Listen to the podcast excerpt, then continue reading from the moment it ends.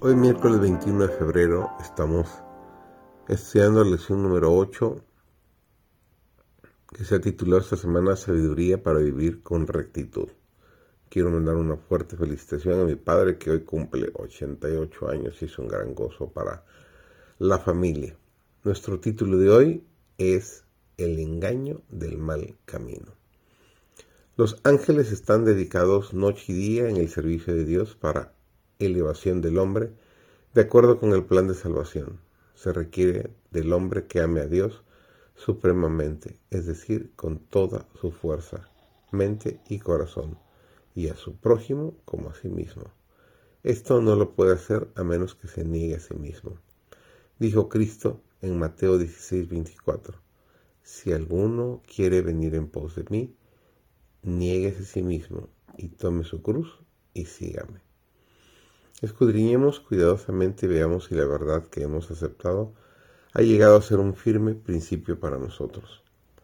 Llevamos a Cristo con nosotros cuando salimos de la cámara de oración. ¿Está nuestra religión de guardia a la puerta de nuestros labios? ¿Se siente nuestro corazón atraído con simpatía y amor por los demás fuera de los de nuestra propia familia? Estamos tratando diligentemente de obtener una comprensión más clara de la verdad bíblica para que podamos dejar resplandecer nuestra luz en los demás.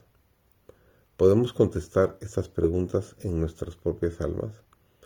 Sea nuestra conversación sazonada con gracia y revele nuestra conducta elevación cristiana. Hay quienes siempre presentan excusas por andar de acuerdo con los consejos del enemigo.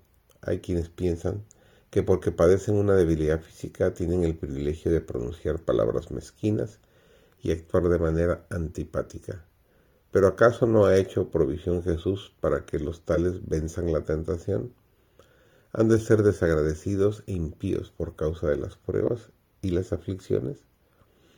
¿No son acaso los rayos de la justicia de Cristo lo suficientemente luminosos como para disipar las sombras de Satanás.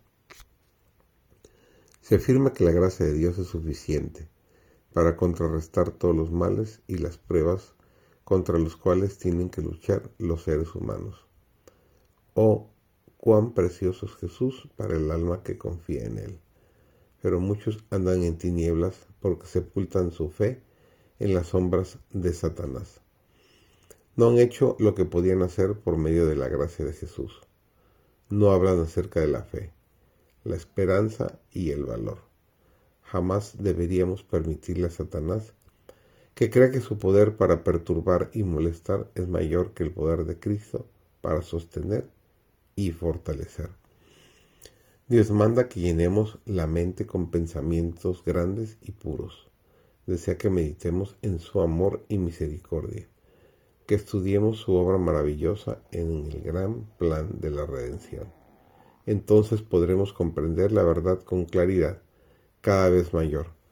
Nuestro deseo de pureza de corazón y claridad de pensamiento será más elevado y más santo. El alma que mora en la atmósfera pura de los pensamientos santos será transformada por la comunión con Dios por medio del estudio de las escrituras. La vida espiritual se fortalece con el conflicto. Las pruebas, cuando se las sobrelleva bien, desarrollan la firmeza de carácter y las preciosas gracias espirituales.